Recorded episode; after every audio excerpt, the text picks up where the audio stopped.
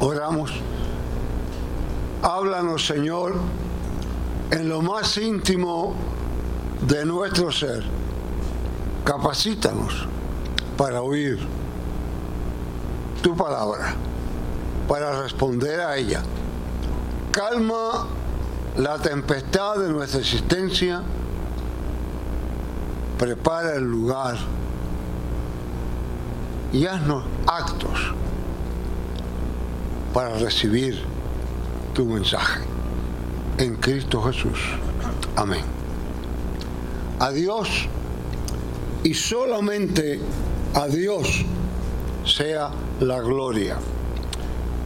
Hay doctrinas y enseñanzas bíblicas y aún enseñanzas de la iglesia que muchas veces se ignoran muchas veces se adormecen, otras veces se ignoran.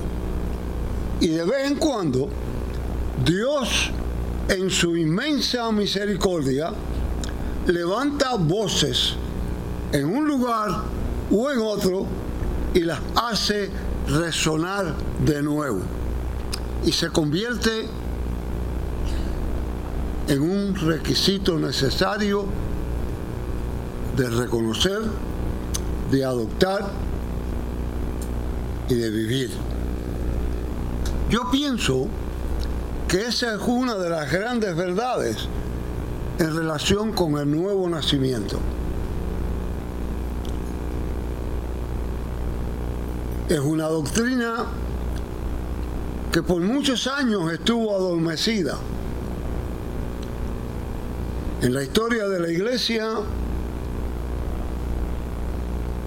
las iglesias se convirtieron en buenos centros de lo que a mí me gusta llamar buenos clubes sociales, de fiestecitas, de pasarratos, que no son malos, pero que no son la misión central y principal de la iglesia. Se convirtieron en un lugar de donde conocer personas de posición y asociarse, y especialmente la iglesia en Norteamérica, en los años 50, tuvo esas características. Se llenaron estaban llenas. Alguna gente hoy en día se asombran que no estén llenas. Las razones otro día podemos discutirlas. Se llenaron, pero como que no hacían el impacto que tenían que hacer. Como que no cumplían. Yo no ignoro la maravillosa obra social de la iglesia en esos años pero como que no había transformación, como que no había el impacto que se esperaba. Hace casi 60 años, en mi primera labor pastoral, estaba ya a bote una voz que estaba llamando la atención sobre este requisito necesario. Su nombre, el reverendo Billy Graham. Y Billy Graham comenzó de una manera dinámica a proclamar que era necesario nacer de nuevo. Y yo tengo que llegar a la conclusión que tenía que ser de Dios, porque hasta el día de hoy no ha existido ningún predicador que haya comunicado el mensaje a más personas que Billy Graham alrededor del mundo, en todas las naciones, en todos los idiomas. En las predicaciones de Billy Graham reconocieron a Cristo como Señor Salvador, pastores, líderes políticos, líderes religiosos, por su énfasis en que no era suficiente estar sentado en la iglesia o tener una membresía en la iglesia o actuar como actuaba la iglesia para ser parte de Cristo. Y él lo enfatizaba constantemente. De hecho, el término, el término newborn Christian, que es el término en inglés que él usaba, se convirtió en un término que en países tan lejanos como Alemania y Grecia lo adoptaron, newborn Christian, para identificar el nuevo nacimiento en Cristo. ¿De dónde Billy Granja toma esa maravillosa y renovante enseñanza que trajo a la iglesia a sus pies, la estremeció y la hizo mirar de cerca su función. Del pasaje que ustedes acaban de escuchar. Sencillamente del pasaje que ustedes acaban de escuchar. De ninguna filosofía, de ninguna posición política, de ninguna otra cosa que de la posición bíblica histórica del pasaje del Evangelio de Juan que hemos acabado de escuchar. Vamos pues a repasarlo, a visitarlo y a caminar con él de nuevo.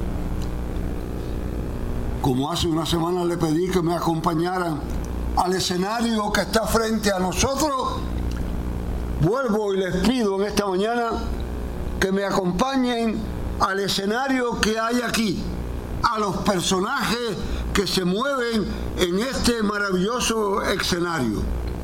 Nicodemo, Jesús. Son los dos personajes que están. Vamos a oírlos. Vamos a escucharlo. Vamos a examinarlo y vamos a entenderlo conociéndonos. Nicodemo, yo entiendo que ha sido víctima de la mala propaganda. Mucha gente, sin dedicarle tiempo a conocer de cerca, señalan a Nicodemo. Vamos a ver si es verdad. Nicodemo era fariseo. Y ya eso le dice, ah, eso es fariseo. Cuidado. Fariseo era la crema del pueblo judío. De hecho, nunca existieron más de seis mil de ellos. Eran los mejores conocedores de la ley. Eran los cuidadores de los requisitos del templo eran gente seria. ¿Se habían fanatizado? Sí. Nicodemo no tan solo era fariseo, era miembro del Sadedín judío. Esos 70 judíos tenían que ver con todo lo que se reclamaba la ley del pueblo de Dios. Interesante uno de los requisitos que tenían los mismos Radadín y Nicodemo lo tenía, era examinar eliminar falsos profetas. Nicodemo tiene que haber sido muy rico, sumamente rico, para estar en la posición que estaba. Y si usted sigue de cerca a Nicodemo un poco, va a encontrar que cuando Jesús es bajado de la cruz, junto con José de Arimatea, es el que hace los arreglos para sepultarlo y es el que compra los ungüentos que se usaban para los cadáveres, que era sumamente costoso. Ahora bien, este Nicodemo que tuvo esta conversación y que lo dejamos allí, pensamos que se quedó en la inopla. Algo ocurrió con Nicodemo, porque se arriesga una vez más al final Y yo interpreto que Nicodemo tuvo su experiencia de encuentro, de acercarse al Señor. Mucha gente confunde las posiciones y creen que un mal comienzo es final con un buen comienzo que también es final. Y no es así. Vean aquí los personajes solamente por curiosidad. Nicodemo tiene esas dudas en la pregunta y como que no entiende. Pero lo vemos aquí, en el momento culminante, en el momento clave. Lo vemos respondiendo, lo vemos cumpliendo, lo vemos actuando, lo vemos teniendo amor por Cristo. Otro personaje que comenzó mejor, Judas Iscariote. Judas caminó con Jesús. Judas escuchó los sermones de Jesús. Judas estuvo allí cerca todo el tiempo y ahora, en este momento, cuando Nicodemos está atendiendo la necesidad de Jesús, Judas se está ahorcando porque ha traicionado a su maestro. ¿Ven el contraste? ¿Ven lo que les digo? Oigamos la conversación. Otros se agarran, este Nicodemo era un cobarde. Viene de noche, a escondidas, a oír a Jesús. Dos cosas aquí, ¿sabes? Primero, si vino de noche protegiéndose, yo no lo acuso. Tuvo la hidalguía de averiguar. Oigan algunas cosas que dijo Jesús. Las cosas que tú haces, solamente puedes hacerlas si eres enviado de Dios. Eso me hace pensar que era mucho más profundo que lo que estamos por encimita. Pero hay otra alternativa que es importante entender. Los mejores rabinos judíos enseñaban que la mejor hora para aprender y para escuchar era la noche. Jesús pasaba el día entero rodeado de gente Quizás Nicodemo necesitaba un momento especial, único, personal. Pero quería dejarle al menos esta alternativa. Si lo hizo por temor a la crítica, puede ser. Si lo hizo por mejor escuchar, puede ser. Pero ocurre la conversación ocurre, ¿qué ha de hacer? Tiene que nacer de nuevo. Y ahí es donde se complica la cosa a todo tren. ¿Cómo es eso de nacer de nuevo? Nicodemo, como buen fariseo, había practicado la ley al máximo, la había seguido la había contemplado y ahora le dicen que tiene que nacer de nuevo. De hecho, no cometamos el error de pensar que esto lo hace Juan. Mateo lo hace también. Pedro lo hace. Santiago lo hace. Pablo lo hace más dramático. Hay que morir en Cristo para resucitar. Así que lo hacen sumamente claro. Pero no cabe en la mente de Nicodemo este tipo de enseñanza. ¿Qué es esto? ¿Puede una persona vieja entrar de nuevo en el vientre de su madre y nacer de nuevo?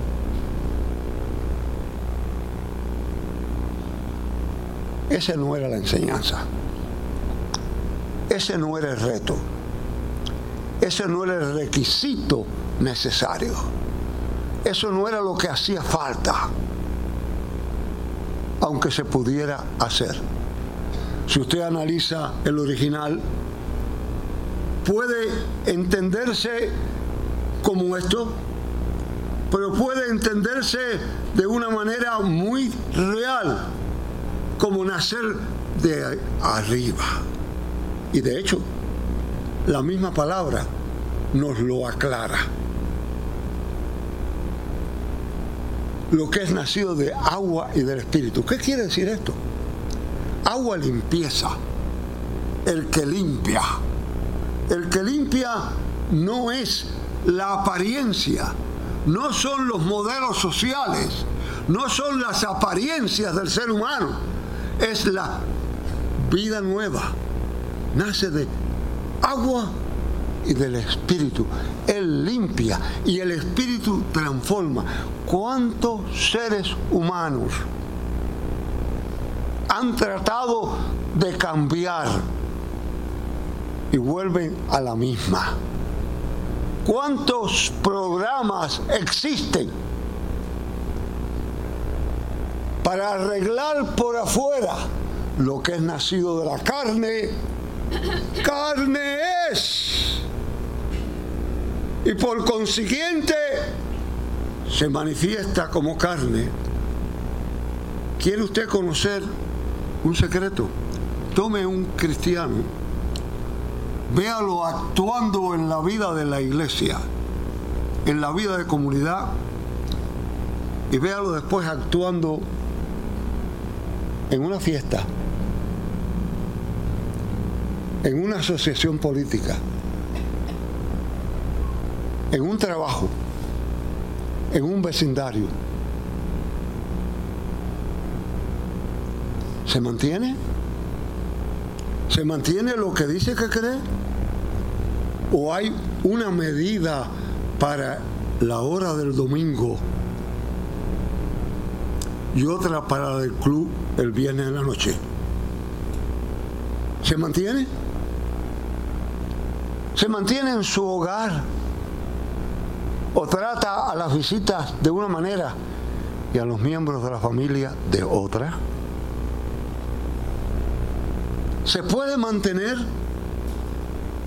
se puede entender, porque lo que es nacido del Espíritu da sus frutos y permanece. Os es necesario nacer de nuevo. Es necesario ser transformados, regenerados Usted me dirá, pero yo tengo mucha fe. Pero ha sido regenerado. Ha nacido de nuevo. Ha dejado las viejas cosas. Nueva criatura soy. Las cosas viejas pasaron. He aquí todas son hechas nuevas. Requisito necesario. No importa la edad. No importa la posición es menester nacer de nuevo. Es menester comenzar de nuevo. Pero no por un programa social. Pero no por una apariencia. Pero no por una conveniencia. Es necesario nacer de agua y del Espíritu es necesario recibir a Cristo, que nos transforme, que nos cambie. Hay un miembro de esta congregación que me llama la atención, una persona que yo quiero mucho y lleva muchos años entre nosotros. Y hace algún tiempo me dice, algo me está pasando. Si la gente que me caían pesada últimamente me caen bien ahora. En mi interior yo le daba gracias a Dios, porque eso es lo que tiene que ocurrir. Eso es lo que tiene que pasar. No es la membresía por membresía. Es el cambio que ocurre. Hace varios años en la ciudad de Detroit ocurrió algo bien interesante. Un, obrero que había tenido una posición alta lo gastaba todo en licor. Todo su esposa y sus tres hijos la pasaban de cuadritos, porque tan pronto él cobraba, lo gastaba todo. Los muchachos estaban hambrientos, sin zapatos, la casa hecha un desastre. Y un buen día, Dios en su inmensa misericordia tocó esa vida. Nació de nuevo, se transformó. Y como siempre ocurre, y para lo que hay que estar preparado, los compañeros de trabajo comenzaron a burlarse de él. Y comenzaron a ponerle motes y a decirle cosas. Y uno más arraigado que los demás le dijo, ¿de verdad tú crees eso de convertir el agua en vino? ¿Tú crees eso? Él dice, bueno, yo no sé si se convirtió el agua en vino, pero yo sé que en mi casa se convirtió el licor en zapatos para mis hijos, en comida para el hogar, en medicina para mi familia. Y eso me es suficiente. ¿Has nacido de nuevo? ¿Has sido transformado? No, no es solamente el aparentar, porque la naturaleza ala para su lugar, la naturaleza ala para donde es. En una época en que una joven sumamente rica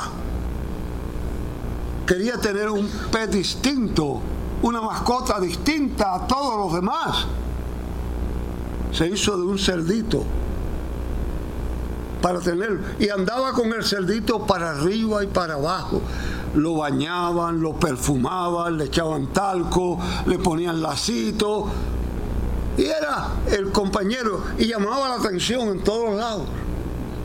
Un buen día, que tienen una fiesta al aire libre, ella está con su cerdito perfumado, adornado, con lazo en la falda, pero ahí hay un charco grande y tan pronto lo divisó, levantó carrera y fue y se restregó en todo aquel lodo, porque esa era su naturaleza.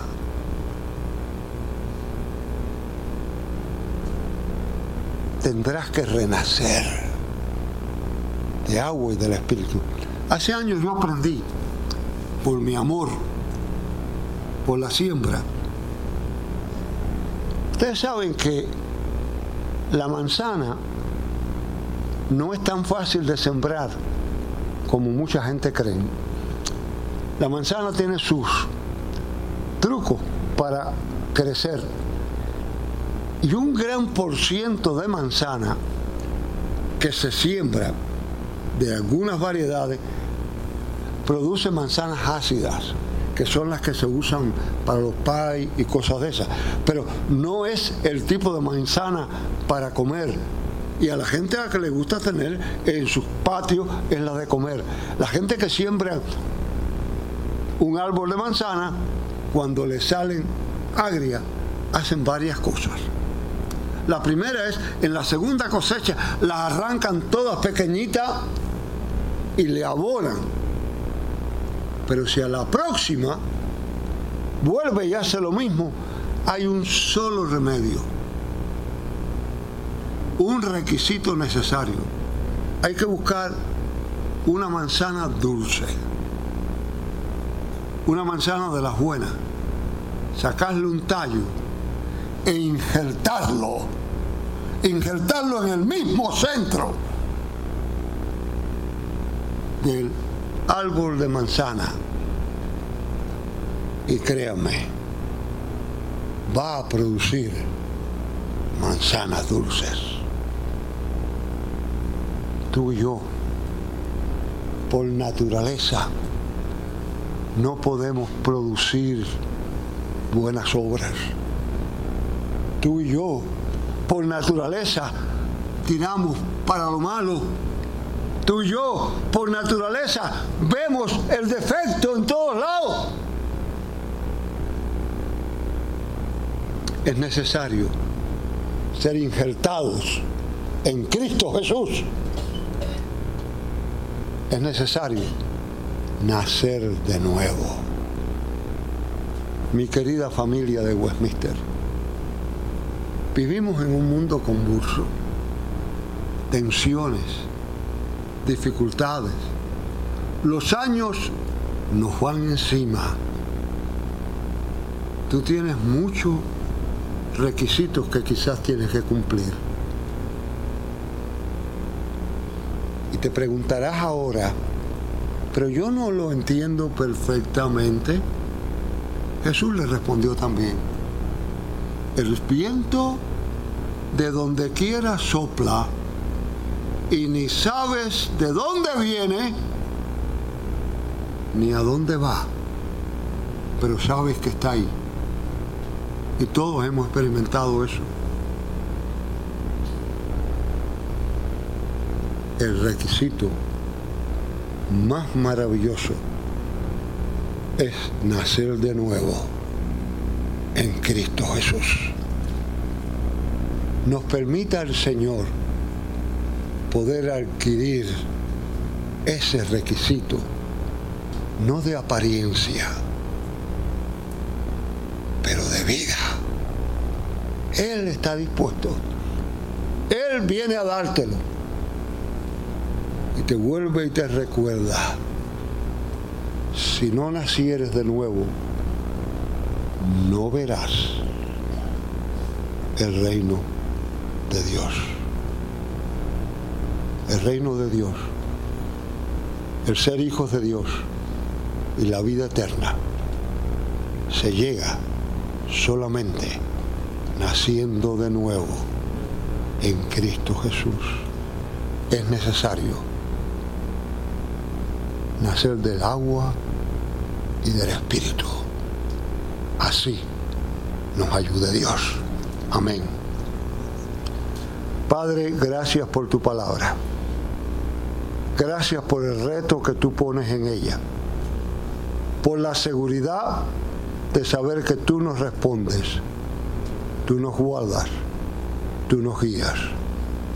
Ayúdanos a estar seguros de que hemos nacido de nuevo en Cristo Jesús, Señor nuestro. Amén.